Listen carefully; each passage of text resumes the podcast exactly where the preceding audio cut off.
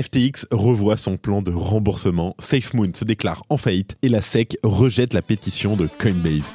Salut, c'est Benjamin et j'espère que vous avez passé un super week-end. Est-ce que vous avez acheté tous les cadeaux de Noël, etc. Dépêchez-vous, TikTok, TikTok, le temps avance. Et on se retrouve tout de suite pour un nouveau résumé de l'actualité sur le Crypto Daily. Le Crypto Daily. Mon nom est Benjamin Cohen. Et vous êtes bien sur le Crypto Daily. Le podcast qui traite de l'actualité crypto, NFT et métaverse dans vos oreilles chaque jour du lundi au vendredi.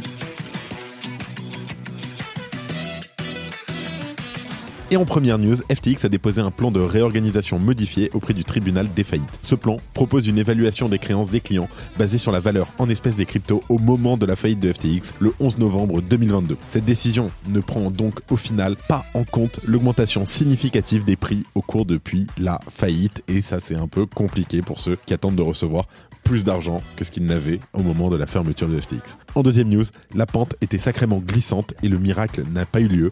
SafeMoon est bel et bien en faillite et ses dirigeants sont poursuivis par la justice américaine. Le projet, lancé en mars 2021, n'aura pas fait long feu et les nombreux signes avant-coureurs n'avaient pas menti.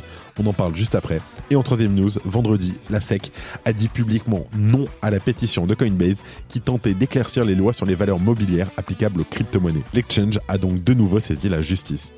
Mais avant tout ça, et comme d'habitude, le coin du marché. Here comes the money. Here we go. Et donc, on a un marché rouge, c'est normal. Les gens ont dû vendre pour acheter les cadeaux ce week-end. Je, rigole, je n'en sais rien du tout. Mais en tout cas, on a un Bitcoin à moins 3% à 40 800 dollars. Ça fait quand même plaisir de rester au-dessus des 40 000 dollars. Un Ethereum à moins 3,5% à 2140 dollars. Un BNB en quatrième position à moins 3% à 235 dollars. Le XRP moins 5% à 0,59 centimes. Le Solana moins 7% à 68 dollars. Et en huitième position, on a Avax qui est moins 11%, donc il se prend une petite claque à 37,45 dollars. En dixième position, le Dogecoin à moins 7%. Effectivement, c'est pas beau et ça fait mal. Mais on le voit aussi assez régulièrement qu'à la veille des vacances, les marchés descendent un petit peu parce que tout simplement les gens vendent pour partir en vacances, payer les cadeaux, etc. Donc c'est pas, je m'inquiète pas plus que ça. Bien sûr, ceci n'est pas un conseil en investissement. Et on enchaîne directement avec la news qui a aussi fait un peu de mal au portefeuille des créanciers de FTX. L'entreprise prévoit de revoir son plan de remboursement. Alors, le plan de réorganisation modifié de FTX, qui a été déposé en décembre 2023 auprès du tribunal des faillites des États-Unis, propose d'évaluer les créances des clients selon leur valeur en espèces au moment de la déclaration de faillite de FTX, soit le 11 novembre 2022. Pour rappel, l'effondrement de FTX a provoqué une baisse notable du marché qui s'est depuis bien redressé. La capitalisation du marché mondial des crypto-monnaies passant d'environ 856 milliards de dollars à 1,6 milliard de dollars aujourd'hui. Par exemple, le Bitcoin, qui valait environ 17 000 dollars au moment de la faillite, se négocie maintenant à plus de 42 000 dollars. D'ailleurs, même le jeton de FTX a presque doublé au cours de cette période. Cette décision est notable puisqu'elle ne tient pas compte de l'appréciation significative du prix des crypto-monnaies depuis cette date. Cette méthode d'évaluation pourrait donc entraîner des pertes substantielles pour les créanciers qui malheureusement ne bénéficieront pas de l'augmentation du prix des marchés. Bien entendu, cette approche a suscité des réactions mitigées. D'un côté, elle respecte les structures juridiques des faillites et offre une méthode claire et définie pour évaluer les créances, mais bien entendu, elle soulève des questions éthiques car les clients de FTX pourraient perdre une part significative de la valeur réelle de leurs actifs. Cette décision va aussi à l'encontre des termes de service de FTX qui stipulaient que les titres des actifs numériques appartenaient aux clients et non à l'exchange. Les créanciers auront donc l'opportunité de voter sur le plan révisé, mais certains pourraient être contraints d'accepter le plan même en cas de désaccord si celui-ci est jugé juste et équitable.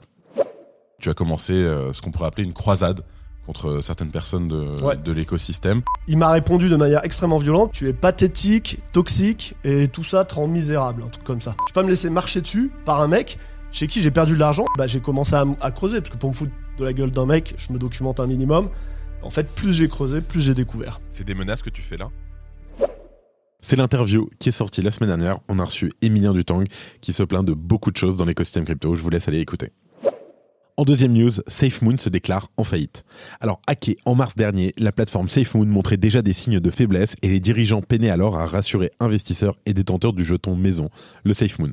Au mois de novembre, la SEC a annoncé attaquer les dirigeants du projet pour fraude présumée et vente de titres non enregistrés. Dans la foulée, John Caroni et Thomas Smith, deux des trois dirigeants, étaient arrêtés et incarcérés, alors que le dernier de la bande, Kyle Nagy, restait lui en liberté. Le régulateur avait alors précisé que non seulement il n'avait pas réussi à engranger les bénéfices promis, mais qu'ils avaient en plus dépensé l'argent des utilisateurs à des fins personnelles. Il semble malheureusement que cette mauvaise habitude colle maintenant au secteur crypto et il serait peut-être grand temps de faire le ménage dans ces pratiques. Voici un extrait de l'intervention de la SEC à ce moment-là. Je cite.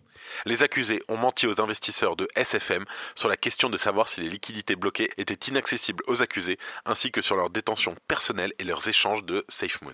Alors, au-delà de la mauvaise gestion de leur business, ce qu'on reproche donc aujourd'hui aux fondateurs de SafeMoon, c'est d'avoir détourné à leurs dépens de l'argent qui n'était pas à eux. Mais comme vous le savez, maintenant, dans ce genre d'histoire, les ennuis arrivent par rafale et c'est maintenant à la justice de prendre la main sur les décisions du projet. Le responsable de la restructuration, Kenneth Erler, vient d'ailleurs de déposer une demande de protection auprès du tribunal des des États-Unis dans le district de l'Utah. C'est ce qu'on appelle donc le chapitre 7 en droit américain. Alors, contrairement au chapitre 11, vu notamment dans le cas de FTX, le chapitre 7 signifie une fermeture définitive de la société et une vente rapide de l'ensemble des actifs pour tenter de rembourser les créanciers qui peuvent l'être. En tout cas, échec et mat pour SafeMoon, qui avait promis la lune à ses utilisateurs et qui finit malheureusement sur le banc des accusés d'un tribunal américain.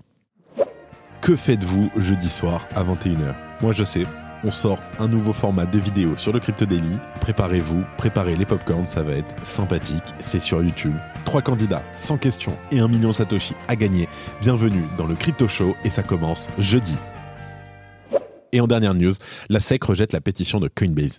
Alors, le 21 juillet 2022, Coinbase surprenait l'écosystème des crypto-monnaies en lançant une pétition pour tenter de forcer la main à la SEC, à la Securities and Exchange Commission. L'entreprise souhaitait que la SEC éclaircisse les lois sur les valeurs mobilières. Et pour cause, on a régulièrement constaté le flou qui entourait les conditions selon lesquelles la SEC considérait ou non une crypto-monnaie comme une securities. Et au final, après que le régulateur ait usé de tous les ressorts pour retarder sa réponse et que la justice l'ait obligé à rendre un verdict, un communiqué a été fait ce vendredi et la réponse pourrait se résumer en un seul mot, non.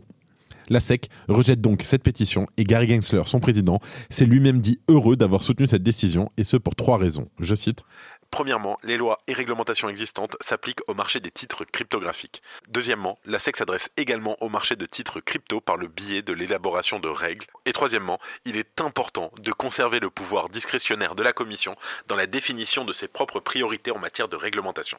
En tout cas, suite à cela, l'intéressé développe un long exposé dans lequel il contredit point par point les arguments de Coinbase. Il estime que les lois actuelles se suffisent à elles-mêmes pour définir si la vente d'une crypto-monnaie constitue un offre de titre et qu'il n'est ni nécessaire ni urgent de modifier le cadre réglementaire.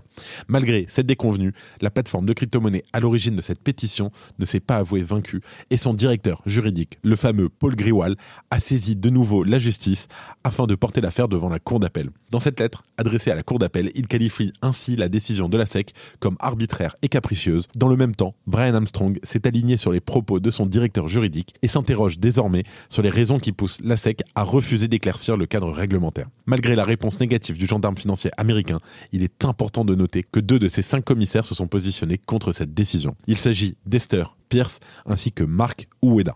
Les deux personnages ont publié un communiqué à leur tour afin de faire connaître leur position et d'encourager d'autres acteurs crypto à tenter à leur tour de faire bouger le statu quo. Et avant de terminer, comme d'habitude, les actualités en bref avec notre partenaire Bean Crypto. Tether gèle 435 millions d'USDT sur la demande du DOJ et du FBI. Alors Tether a gelé 326 wallets contenant l'équivalent de 435 millions de dollars en USDT pour les autorités américaines. Ces mesures ont été prises pour aider les autorités judiciaires, y compris le DOJ, le Department of Justice des États-Unis, le FBI et le Secret Service. Arbitrum tombe en panne pendant plus de deux heures. Arbitrum a subi une panne technique causée par une augmentation soudaine des inscriptions inspirées par les Bitcoin Ordinals. Cette panne a entraîné un arrêt des transactions pendant environ 2h30. La spéculation autour du Solana Saga explose. Le téléphone Solana Saga se revend maintenant sur les plateformes comme eBay pour plus de 2000 dollars, certains ayant même atteint la somme de 5000 dollars. Alors cette hausse de la demande est due à l'airdrop inclus de 30 millions de jetons bonk, soit l'équivalent d'à peu près 1000 euh, dollars aujourd'hui. En sachant, attention, attention, je préfère le dire, pourquoi c'est très compliqué de mettre la main sur un téléphone, c'est qu'ils sont tous en train d'être envoyés. On s'est rendu compte qu'en une semaine, ils ont vendu un nombre incroyable, donc euh, typiquement, ils en ont plus à vendre, et il y a, très peu de personnes qui ont déjà reçu des téléphones. C'est ça que le prix a explosé. Attendez quelques semaines, ça, ça devrait revenir à la normale. Et en dernière news, retrouvez notre dernier e-book dédié au airdrop. Dans ce guide, découvrez l'histoire et les bases de ce mécanisme. Profitez également de plusieurs stratégies qui pourraient bien vous rendre éligible à de prochains airdrops. Le lien est dans la description. C'est la fin de ce résumé de l'actualité du jour sur le Crypto Daily. Évidemment, pensez à vous abonner pour ne pas rater le suivant, quelle que soit d'ailleurs l'application que vous utilisez pour m'écouter. Rendez-vous aussi sur Twitter et LinkedIn pour d'autres contenus d'actualité exclusifs. Je crois que j'ai tout dit, faites attention à vous, et moi je vous dis à demain. C'était Benjamin pour le Crypto Daily. Merci et à très vite.